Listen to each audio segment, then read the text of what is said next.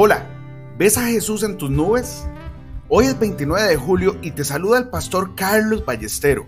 Como todos los días, yo le oro al Señor para que ponga en nosotros un corazón puro y su presencia nunca, nunca se aleje de nosotros. En Apocalipsis 1.7 leemos, He aquí que viene con las nubes. En la Biblia, las nubes siempre están relacionadas con Dios. Las aflicciones, los sufrimientos o las circunstancias providenciales dentro o fuera de nuestras vidas en realidad parecen contradecir su soberanía. Pero precisamente por medio de esas nubes el Espíritu de Dios nos está enseñando cómo andar por fe. Si el cielo siempre estuviera despejado, no tendríamos fe. Las nubes son el polvo de sus pies, dice en Nahum 1.3. Indican que Dios está ahí.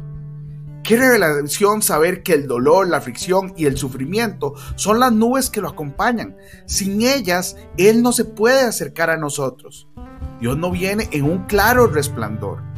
Es incorrecto decir que Él quiere enseñarnos algo durante nuestras pruebas. Por medio de cada nube que trae a nuestro camino, Él quiere que olvidemos lo aprendido y su propósito con la nube es simplificar nuestras creencias hasta que nuestra relación con Él sea exactamente como la de un niño, solo Dios y mi alma.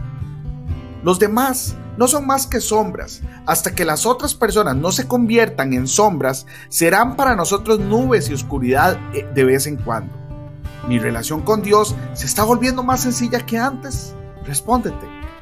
Hay una relación entre las extrañas circunstancias providenciales de Dios y lo que conocemos de Él. Y debemos aprender a interpretar los misterios de la vida a la luz de ese conocimiento.